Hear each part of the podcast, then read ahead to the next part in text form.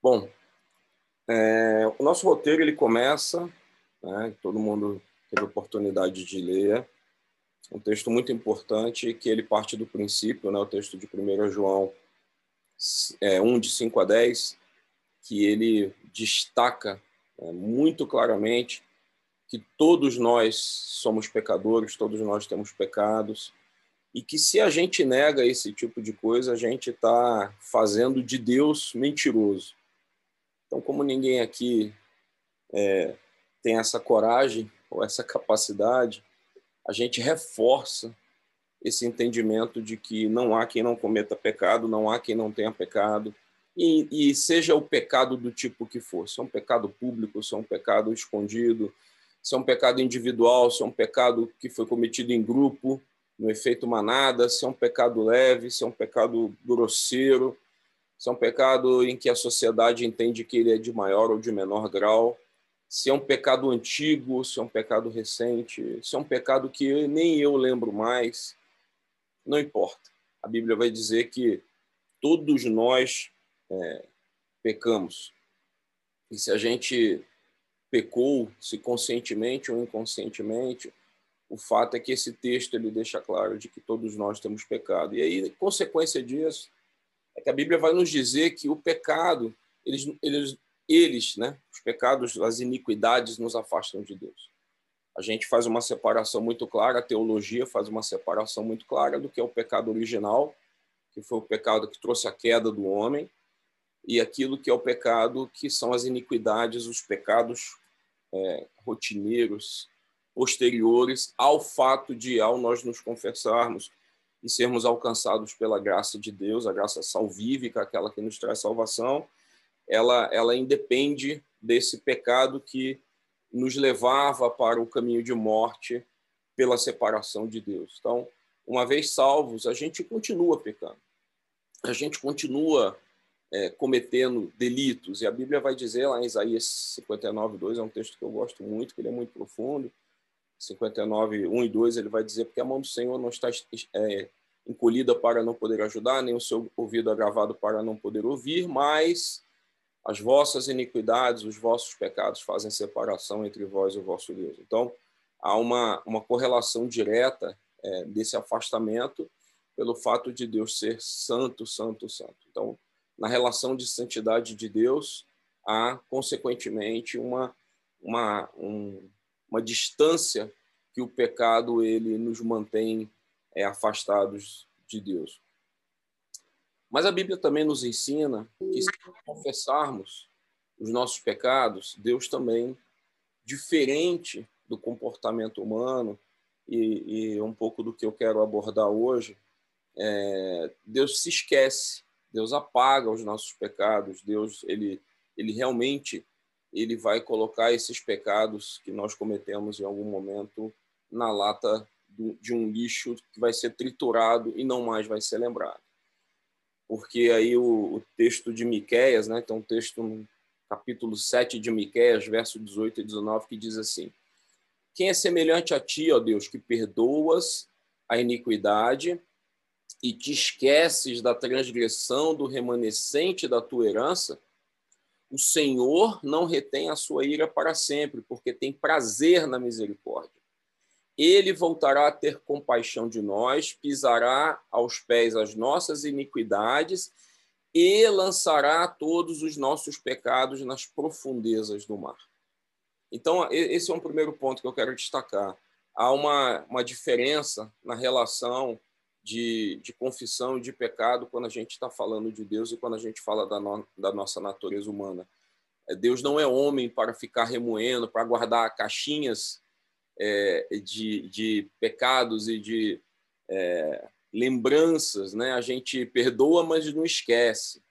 É, o ser humano ele tem essa grande característica: diz que perdoa, mas não esquece. E aí, ao não esquecer, quando ele traz, ele geralmente está trazendo de volta aquela demonstração de que ele efetivamente não conseguiu perdoar plenamente.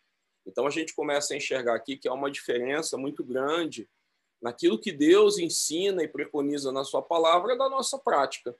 Né? Começa a ficar muito claro que, apesar de nós sermos feitos à imagem e semelhança de Deus, a gente não se comporta como Deus, né? como Deus ensina e que, que Ele espera que nós façamos. Um outro texto, esse texto está no roteiro, ele vai dizer assim sobre essa questão de que Deus ele esquece os pecados confessados, né? Quem encobre as transgressões jamais prosperará, mas o que as confessa e abandona alcança misericórdia.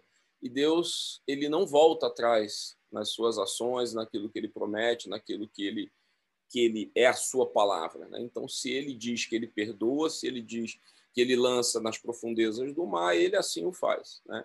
E aí, Davi sabia muito bem disso. Elinho abriu a reunião, né? o Salmo 32 foi o terceiro texto que eu destaquei aqui. Eu acho lindíssimo né? o texto que o Hélio leu, porque ele vai falar exatamente sobre essa necessidade do salmista de dizer que precisa confessar e não ocultar nenhum tipo de pecado diante de Deus.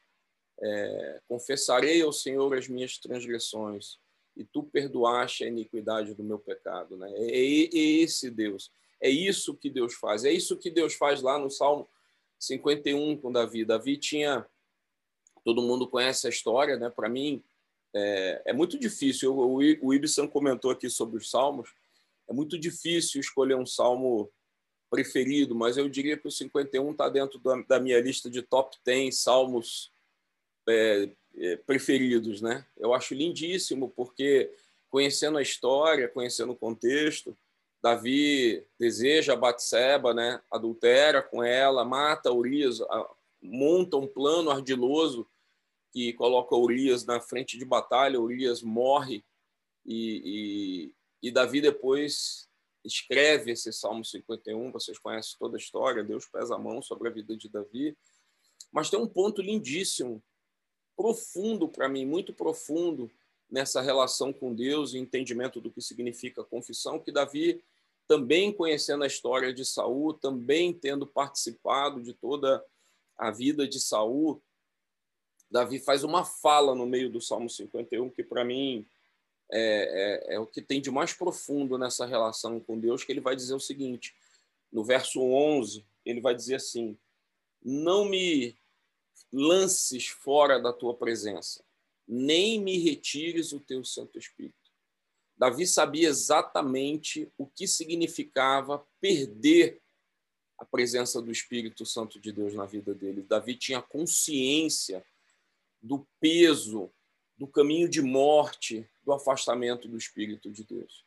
E, e esse salmo ele ganha uma, um peso muito importante para a gente, muito grande, para a igreja, porque a partir do Pentecostes, esse Espírito que no Antigo Testamento ele atuava pontualmente ou atuava em algumas situações, ele passa a estar dentro de nós.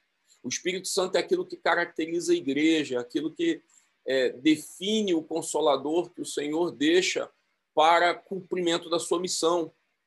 Então, todos nós temos, é, a palavra nos garante isso, nós temos o selo do Espírito. É uma das características daqueles que se entregaram a Cristo. E quando Davi diz isso, ele sabe exatamente o que, significa para o homem estar apartado do Espírito de Deus. Então, de todo o processo de arrependimento, e desse salmo lindíssimo, em que Davi reconhece o seu pecado, em que ele confessa a Deus o seu pecado, ah, o temor de Davi é que o Espírito de Deus se afaste dele. Então, esse, esse devia ser o nosso primeiro é, é, entendimento e o mais profundo a respeito dessa correlação íntima. Foi falado na reunião na sexta-feira, em que confissão está intimamente ligada a perdão, tá? a comunhão, a oração, a aconselhamento, a reparação, a humilhação, é, porque nisso tudo age o Espírito de Deus. É Ele quem convence é Ele quem nos conduz, é Ele que liga o sinal de alerta. Então, portanto, se a gente é, entra num ciclo recorrente de pecado, sem ser confessado, sem arrependimento, há esse temor de que o Espírito de Deus se afaste. A Bíblia vai dizer que o Espírito Santo de Deus se entristece com os nossos pecados e iniquidades. Então, portanto, há uma correlação direta aqui que é importante a gente a gente lembrar. E nesse contexto, eu, eu não tenho não tem como fazer, é, é difícil fazer uma algum algum adendo, algum comentário adicional que está no roteiro. O roteiro está muito muito profundo, muito é, bem construído. Acho que ele abrangeu é, praticamente todo, tudo que a gente poderia estar falando sobre confissão. É óbvio, tem muita coisa, tem muito texto bíblico. Mas eu quero, eu quero organizar para deixar para vocês nessa lógica, como a gente sempre faz o fechamento, né, tentando trazer uma leitura é, complementar ao, ao roteiro a, a, e enriquecê-lo. Eu, eu separei três pontos, três aspectos que eu queria é, deixar para vocês como reflexão nesse fechamento do roteiro da confissão. E são pontos que normalmente é, chegam para nós como pastores, as pessoas vêm conversar, vêm trazer é, dúvidas, abrir o coração. E tem três pontos que são muito importantes. Eu quero, eu faço questão de deixar aqui. É, são pontos delicados, são pontos difíceis, pontos que têm muito a ver com, a, com doutrinas é, de igrejas, de denominações, mas eu vou aqui tentar ser o mais bíblico possível dentro daquilo que eu entendo que deva ser é, a forma como nós podemos tratar cada um desses aspectos. Né? É, o primeiro deles diz respeito à confissão uns aos outros. O texto fala disso, a Bíblia fala disso. E a gente precisa lembrar primeiro que é, a, a palavra é muito clara em dizer que nós pecamos contra Deus. A confissão ela deve ser feita essencialmente é, de, de forma direta a Deus. É, então, eu vou tratar sobre a questão da confissão um ao outro. A confissão e como a gente lida, o segundo ponto, como a gente lida com pecados recorrentes e a dificuldade que nós temos de olhar para Deus, de encarar Deus é, quando nós praticamos pecados recorrentes, é aquela coisa, Senhor, tô lá, ó, vim eu aqui de novo, mais uma vez, terceira vez essa semana que eu fiz a mesma coisa, e infelizmente tem muita gente que é, se envergonha de lidar com Deus e já não confessa mais os seus pecados. E os pecados não confessados, eles vão criando uma casca, uma, uma, uma proteção, e daqui a pouco você já não está enxergando mais aquilo como pecado. Então, esse é o segundo ponto que eu quero tratar. E o terceiro ponto que eu quero tratar, também usando alguns argumentos e textos bíblicos, diz respeito sobre o egoísmo da nossa confissão. Ou eu, eu fiquei buscando um, um, algumas palavras e eu pesquisei, eu, eu não achei nenhum teólogo, nenhum autor que conseguisse exprimir, expressar isso que eu vou tentar passar para vocês, que é um pouco do que a gente encontra em alguns textos do Antigo Testamento, principalmente, de pessoas que confessaram os pecados um dos outros. O Y comentou isso aqui na rapidamente antes de iniciar o segundo cântico, que é a gente se enxergar dentro de um contexto como seres relacionais, como seres que participam de uma sociedade e a gente se enxergar no pecado dessa comunidade, dessa desse relacionamento no qual nós nos inserimos. Então eu vou eu vou tratar, vou tentar sair ser bem breve é, e tentar cobrir esses três pontos. Então, quando a gente fala de confissão uns para os outros, o primeiro ponto eu quero voltar e destacar o texto do Salmo 51, versículo 4, que diz assim: Pequei contra ti, somente contra ti fiz o que é mal aos teus olhos, de maneira que serás tido por justo no teu falar e puro no teu julgar. Isso é Davi, dentro desse contexto que eu falei do pecado em que ele é, adulterou, ele desejou e adulterou com, com Batseba, ele matou Urias, trouxe, obviamente, todo um contexto de pecado para o seu povo, para Israel, para a família. E ainda assim, em todo esse contexto, Davi vira para Deus e diz assim: Eu pequei somente contra ti.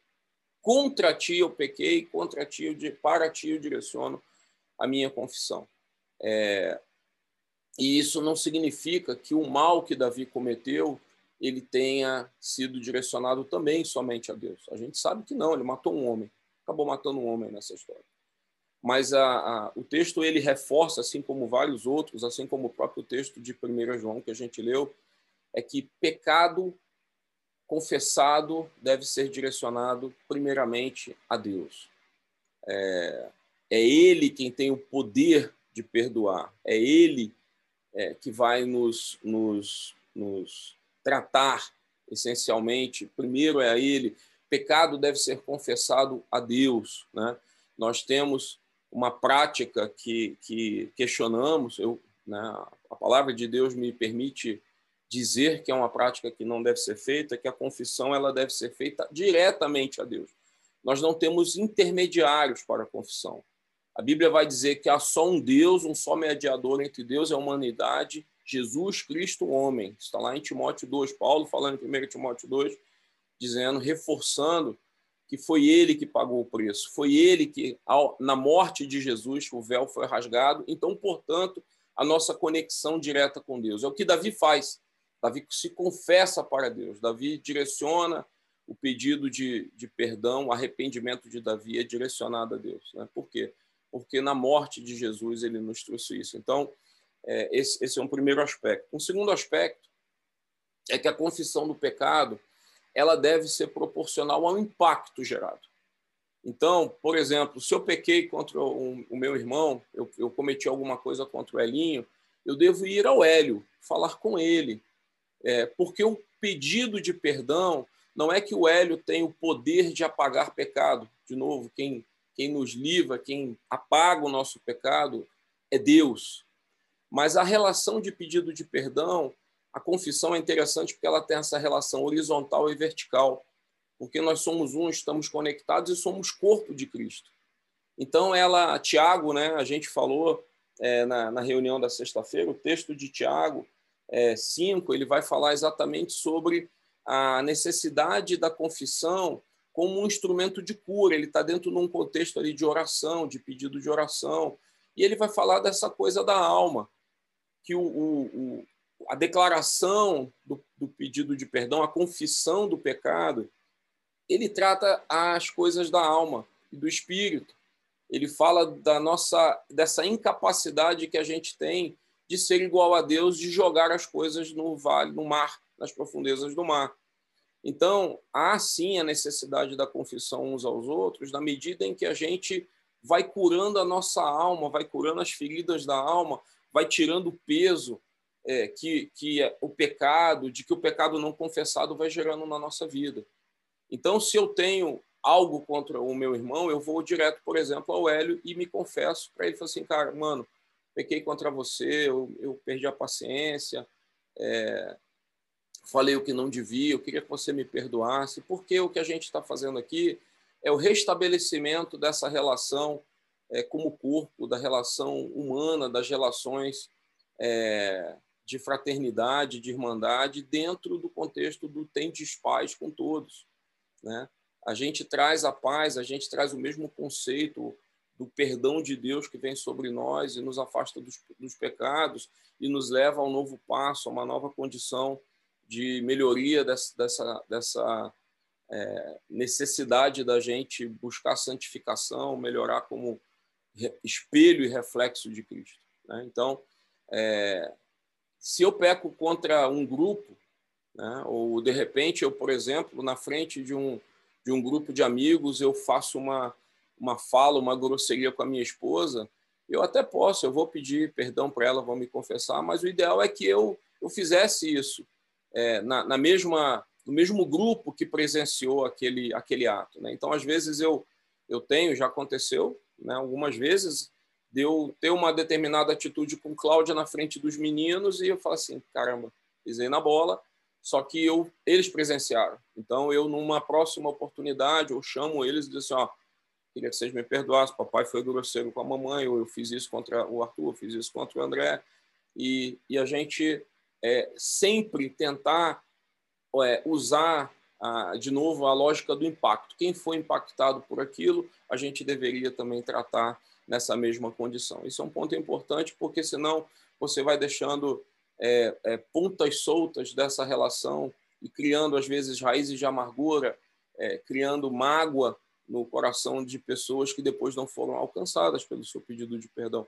O ser humano ele começa a criar um, um modelo de relacionamento, de percepção das pessoas a partir das nossas atitudes. E quando a gente, obviamente, peca e, e pisa na bola, é, aquela atitude, aquele gesto, ele vai sendo adicionado à leitura que as pessoas fazem de nós. Então, por isso que é importante a gente é, alcançar ou estender quando necessário. Eu, eu, sou contrário. Vocês não vão ver isso acontecer aqui na igreja, como acontece em alguns lugares, infelizmente, que é assim, eu fui ali, pequei contra o Hélio, o Hélio é o pastor da igreja, e aí eu vou dizer, vou dizer assim, é, fulano, vai lá e pega o microfone da igreja e vai lá se confessar na frente de todo mundo.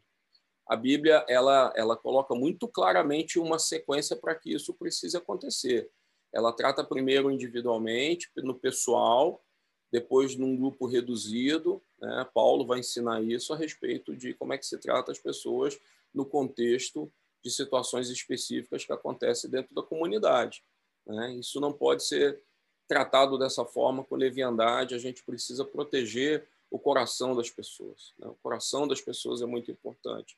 Então, é, a gente coloca é, isso como uma prioridade. Então, a gente vai sempre tentar tratar as coisas na base do cuidado para evitar exposição e humilhação. Né? Isso está fora de cogitação acontecer. É, a Bíblia ela vai, ela vai nos dar alguns exemplos de confissão, né? de os irmãos de José se confessam diante dele. Nós temos outros textos em Lucas 17, Efésios 4, enfim, a gente tem vários exemplos de, de, na caminhada da igreja, Paulo mostrando e demonstrando como é que isso deveria ser feito, né? E aí eu vou, vou pegar dois exemplos muito claros que talvez é, estejam na cabeça das pessoas, como eu já ouvi, né? E eu queria compartilhar com vocês uma visão geral desse aspecto da confissão uns aos outros. Uma pergunta comum, muito comum e muitíssimo difícil de responder é assim: Pastor, eu eu cometi adultério. É, eu devo eu devo confessar, por exemplo, para minha esposa que eu fiz tal coisa, eu, eu cometi um, um ato de, é, de fraude, eu roubei alguém, é, a pessoa não sabe, eu devo confessar? E aí, queridos, assim, de novo, é uma pergunta bem difícil, mas ela, ela tem algumas sequências, alguns passos, na minha visão, que a gente deve adotar nesse sentido. Primeiro é que é, a confissão ela deve ser sempre é, o que deve preceder a confissão é um arrependimento genuíno. Né? Então, o arrependimento genuíno ele é premissa para uma confissão. E o segundo passo desse arrependimento genuíno é que, ao nos arrependermos, é porque a gente entende que aquilo é errado, aquilo é pecado. Então, portanto, a gente deve fugir da prática do pecado. Então, quando a gente fala de adultério, eu vou, eu vou pegar um exemplo até mais simples, pra, só para exemplificar esse parênteses é assim, eu eu eu tô eu tô diabético, eu tô caminhando por uma diabetes, mas eu gosto de doce e no caminho do meu trabalho todo dia eu passo na frente de uma loja de doce, né? E eu vou, obviamente, se eu gosto de doce, eu vou ficar tentado todo dia a querer comprar um doce e comer um doce. Então, meu primeiro passo, né, um passo, aquilo que cabe a gente, é que a gente deve começar a fugir, a evitar aquilo que, em algum de alguma forma, nos leva à tentação. Então, meu primeiro meu, minha primeira decisão, se eu entendo que aquilo é errado, aquilo vai me levar para um caminho de morte, porque eu vou ficar doente, eu vou. É, é, eu preciso evitar aquilo, eu vou mudar o meu caminho, eu vou mudar o meu roteiro. Eu vou fazer um roteiro de forma que eu não passe mais na frente da loja de doce. Né? Então, a gente precisa também tomar atitudes na nossa vida em que a gente evite o confronto com aquilo que nos leva a pecar. Então, a gente precisa ter consciência disso. Isso é algo que cabe a nós. Tem gente que não tem forças para isso. Precisa é, pedir a Deus é, força, orientação, sabedoria para poder lidar com esse tipo de coisa. Então, esse é o primeiro ponto. Então, o arrependimento é, é, ele tem que ser genuíno e ele deve gerar em nós essa necessidade de rejeitar aquele ato. Então, no caso, pegando aqui o primeiro ponto, né, é, do, do adultério, por exemplo, estou pegando um exemplo bem, bem difícil, bem característico, bem complicado de, de lidar. É, o segundo é que a, a, Bíblia nos mostra que há uma lógica e há uma necessidade de nós compensarmos ou tentarmos reparar o erro é, de quem é prejudicado. Isso vale para coisas menores e vale, por exemplo, que eu estou dando aqui.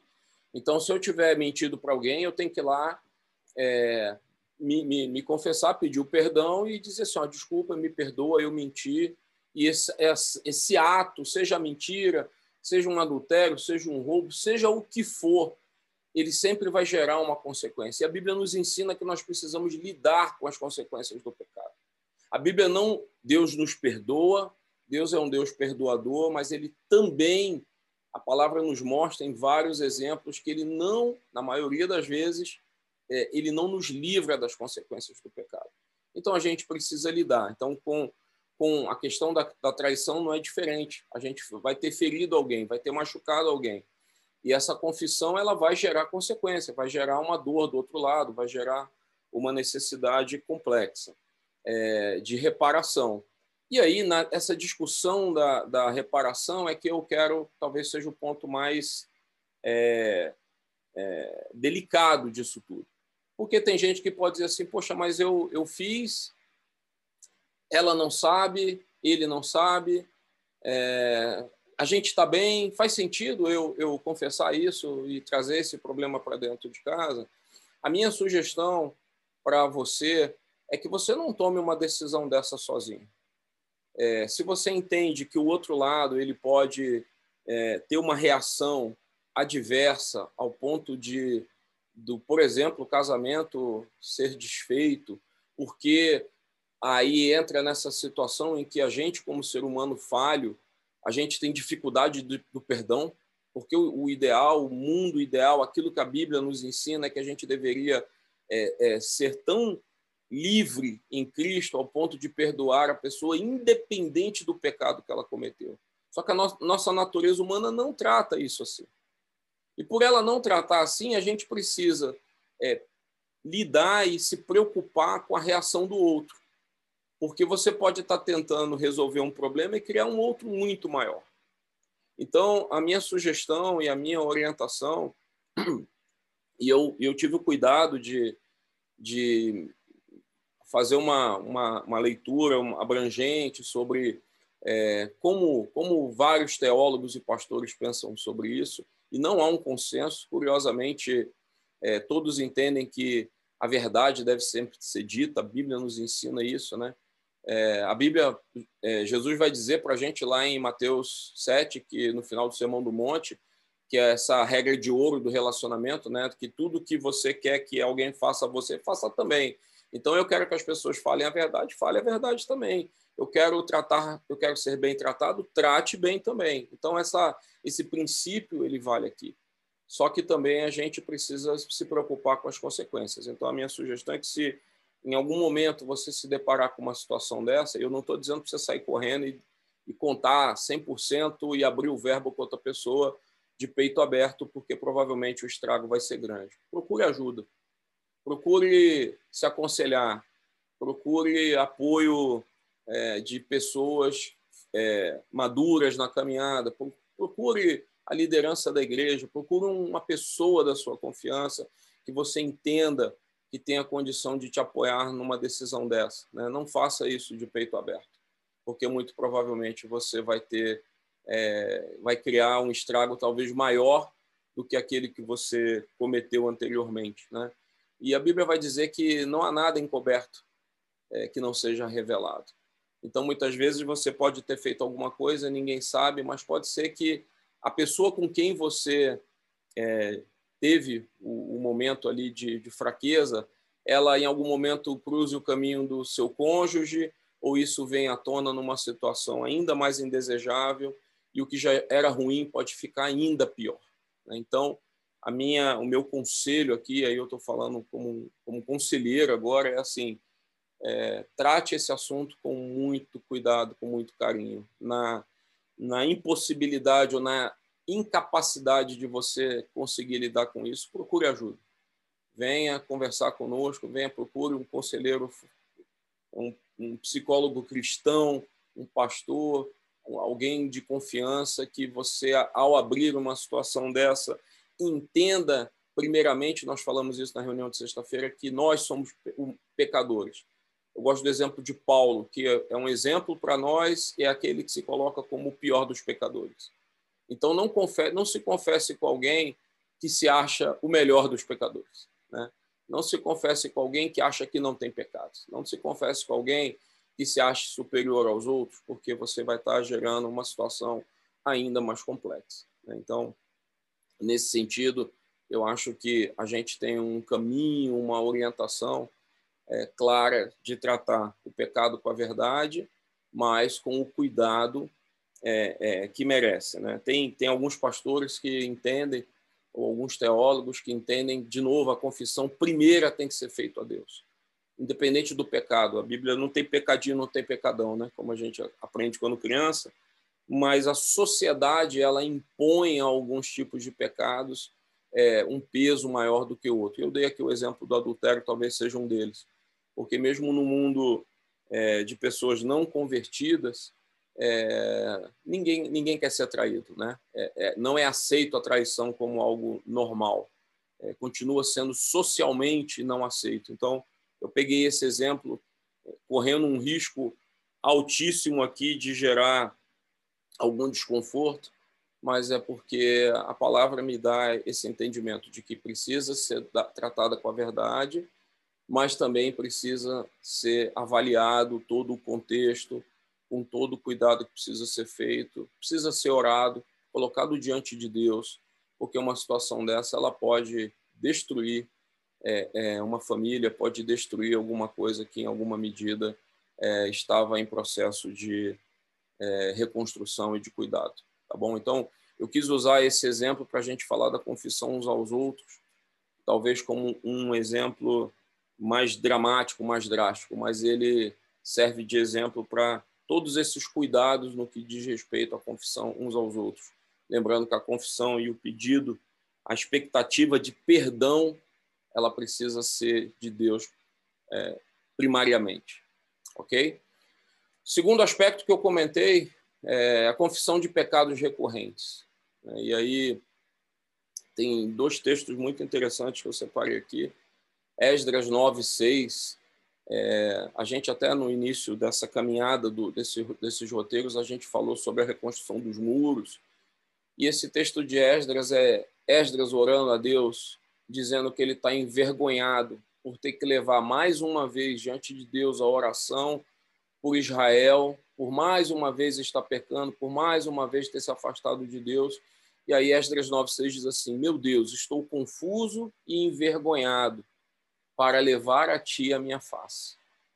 É, Esdras aqui ele coloca um pouco do que talvez muitos de nós já tenhamos sentido, que é ao pecar recorrentemente, ou, é, mais uma vez e mais uma vez, cair no mesmo pecado e ter que virar para Deus assim, Senhor, eu, é, é como um filho que depois de ser exortado várias vezes pelos, pelos pais, ele começa a esconder né? o seu, o seu, as, suas, as notas vermelhas, assim, caramba, meu pai já puxou minha orelha, já me castigou, e lá vem uma outra nota vermelha. Como é que eu chego o meu pai para falar que eu tirei mais uma nota vermelha? O fato é que a gente tem um bolsão de notas vermelhas na nossa vida, e a gente precisa é, não ter vergonha é, de, de ir diante de Deus. E isso tem um motivo muito simples, é porque Deus não é homem que fica contabilizando os nossos erros, né?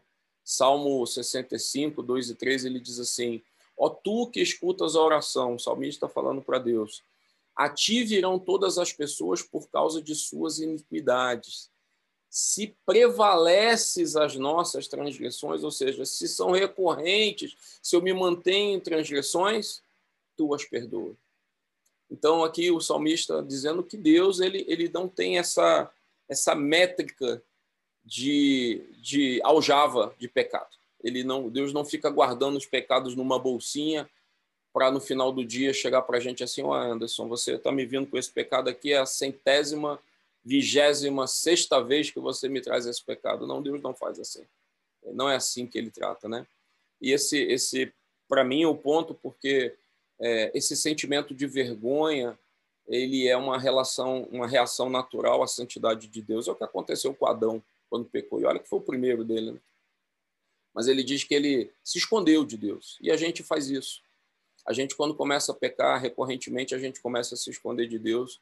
E isso gera um problema, porque se a gente não trata esses pecados recorrentes, se a gente não procura desviar da frente da lojinha de doce, a gente vai continuar cometendo esses pecados. E, em algum, alguma medida, a gente passa o óleo de peroba espiritual na cara e deixa de recorrer a Deus fica com a cara de pau e começa a cometer aquilo com alguma frequência. E aí a gente cria um problema, né? porque é, essa, esse, esse pecado não confessado ele vai virar uma prática. E aí a gente vai deixar de lidar com aquilo como pecado. E aí realmente a gente passa a ter um problema. Então a gente precisa entender que Deus ele olha para a gente com graça, com misericórdia. O olhar dele é diferente do que o que a gente costuma do que a gente costuma é, cometer, né? Eu gosto muito, já eu já tenho, talvez uma das pregações que eu mais me emocionei em preparar, talvez alguns de vocês lembrem, quando eu fui falar uma pregação em que eu falei sobre as negativas de Pedro é, por Jesus, né? Da questão do galo.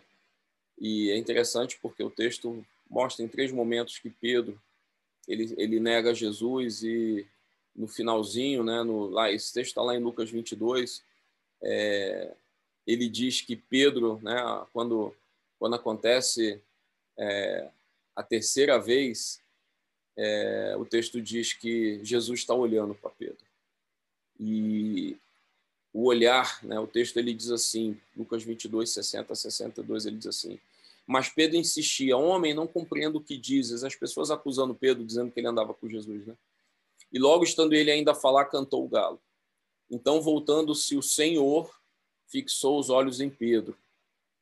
E Pedro se lembrou da palavra do Senhor, como lhe dissera: Hoje, três vezes me negarás, antes de cantar o galo. Então, Pedro, saindo dali, chorou amargamente. E aí a gente vai lembrar, porque para mim o que é mais bonito desse texto não é o fato de Pedro ter se arrependido profundamente ou aquilo ter doído profundamente em Pedro. Me chama a atenção é a, é a atitude de Jesus. Porque quando Jesus ressuscita, ele encontra uns dos discípulos e ele diz assim: Diga que eu vou encontrar com eles e avise a Pedro. Ele especificamente cita o nome de Pedro. Né? E aqui está a demonstração de como Deus trata os nossos pecados. Quando a gente se arrepende verdadeiramente, Ele está olhando para a gente, né? não, não com um olhar só de, de acusação. Não foi o olhar de Jesus, não foi de acusação.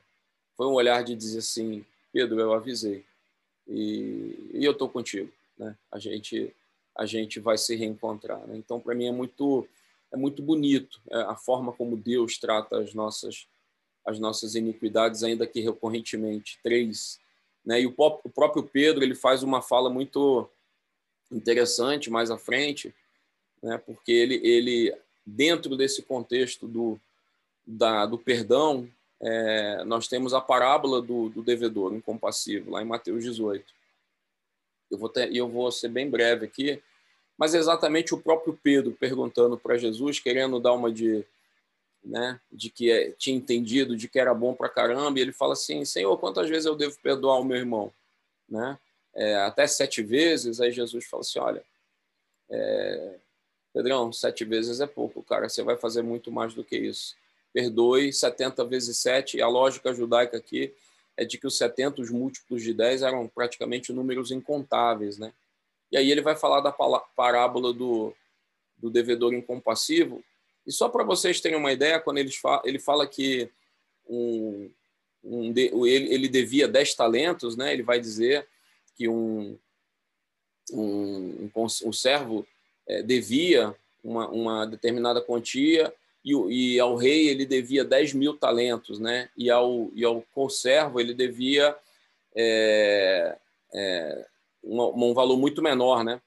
E aí ele vai dizer que é, 10 mil talentos, se a gente fizer essa conta, para mostrar o tamanho da grandeza e da compaixão de Deus para conosco, se a gente fizesse uma conta rápida de 10 mil talentos baseado em peso de ouro, porque tem o talento, o talento de prata e o talento de ouro, eu fiz uma conta, atualizei esse valor ontem, a gente estaria falando hoje de alguma coisa perto, esses 10 mil talentos seria uma conta hoje perto de 200 bilhões de reais.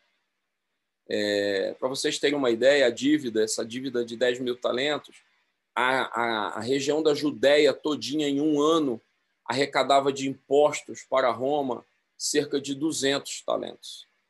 Então, o que Deus está falando nessa parábola para a gente é o seguinte: olha, o pecado de vocês é algo tão gigantesco que ele é impagável. E que, portanto, esse valor impagável é, eu perdoei. Eu sou capaz de perdoar.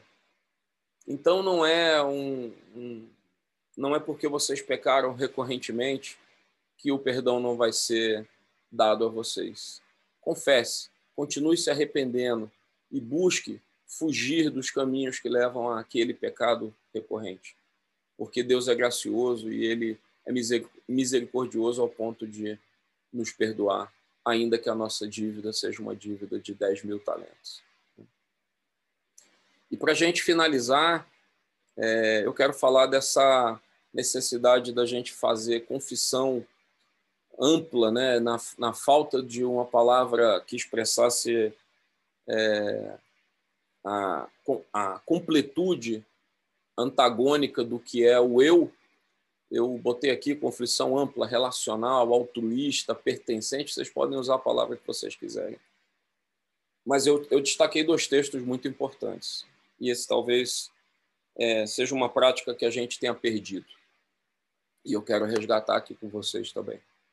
É, eu queria que a partir de hoje a gente também se confessasse para Deus no plural, que a gente também fizesse orações de confissões no plural, não não mais Senhor tenho pecado, mas assim Senhor temos pecado contra ti. O meu país tem pecado contra ti, os meus governantes têm pecado contra ti. Os meus pais, a minha família, os meus filhos, o Ibsen falou muito bem isso. O Espírito Santo é, já deu o tom quando o Ibsen começou o período de cântico, né? A gente tem um texto muito bacana em Neemias, capítulo 1, Neemias, ele, ele não mais usa o eu confesso, mas ele, ele faz isso no plural. Né? Esse texto de Neemias 1, 6 e 7, ele diz assim, faço confissão dos pecados dos filhos de Israel, os quais temos cometido contra ti. Eu e a casa de meu pai pecamos, temos procedido de forma totalmente corrupta contra ti e não guardamos os mandamentos, nem os estatutos, nem os juízos que ordenaste a Moisés, teu servo. Da mesma forma, a gente encontra Daniel orando, eu comentei isso na reunião da sexta-feira.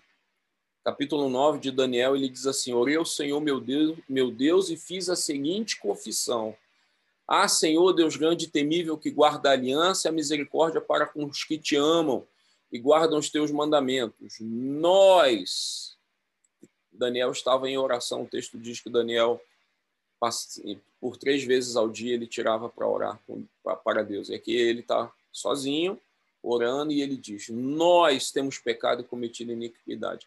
Procedemos mal e fomos rebeldes, afastando-nos dos teus mandamentos e dos teus juízos. Não demos ouvidos aos teus servos, os profetas, que em teu nome falaram aos nossos reis, aos nossos príncipes, aos nossos pais e a todo o povo da terra a ti, ó Senhor, pertence a justiça, mas a nós cabe corar de vergonha.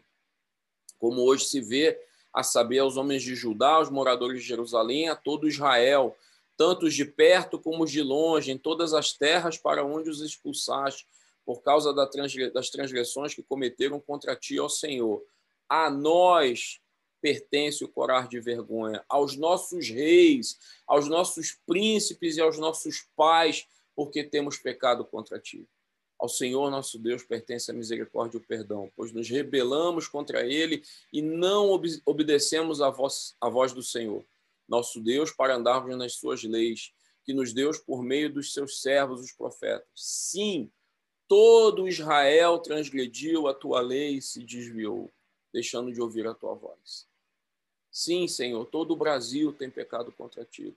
Brasília tem pecado contra ti. A nossa igreja tem pecado contra ti. A minha família tem pecado contra ti. Perdoa os nossos pecados. Me perdoa porque eu faço parte dessa comunidade, Senhor. Então, da mesma forma que ela tem pecado, eu tenho pecado contra ti também. Da mesma forma que o Senhor tem abençoado a nação, o Senhor também tem me abençoado.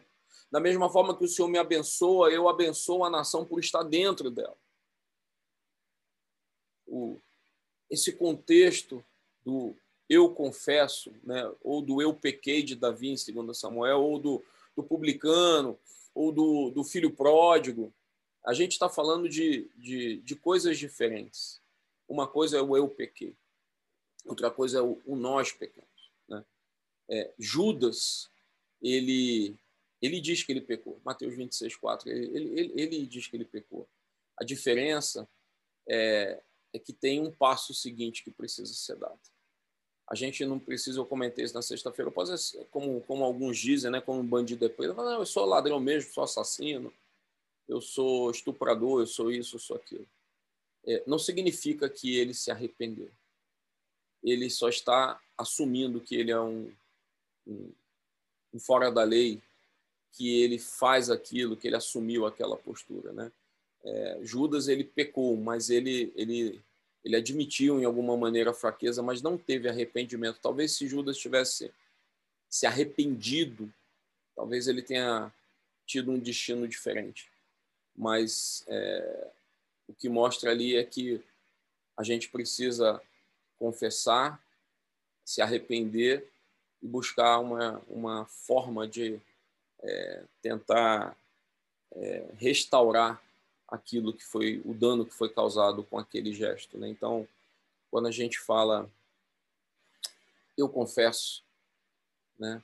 eu confesso os meus pecados, eu confesso os nossos pecados, a gente precisa ter uma atitude profunda de arrependimento. Né? E, e nesse ponto a gente precisa tratar não só o nosso pecado, o nosso eu, mas entender que existe sim aqui um contexto de coletividade na qual nós estamos inseridos que, portanto, a gente deveria estender os nossos, as nossas confissões para além de nós mesmos. E esse era o terceiro ponto que eu queria destacar para vocês.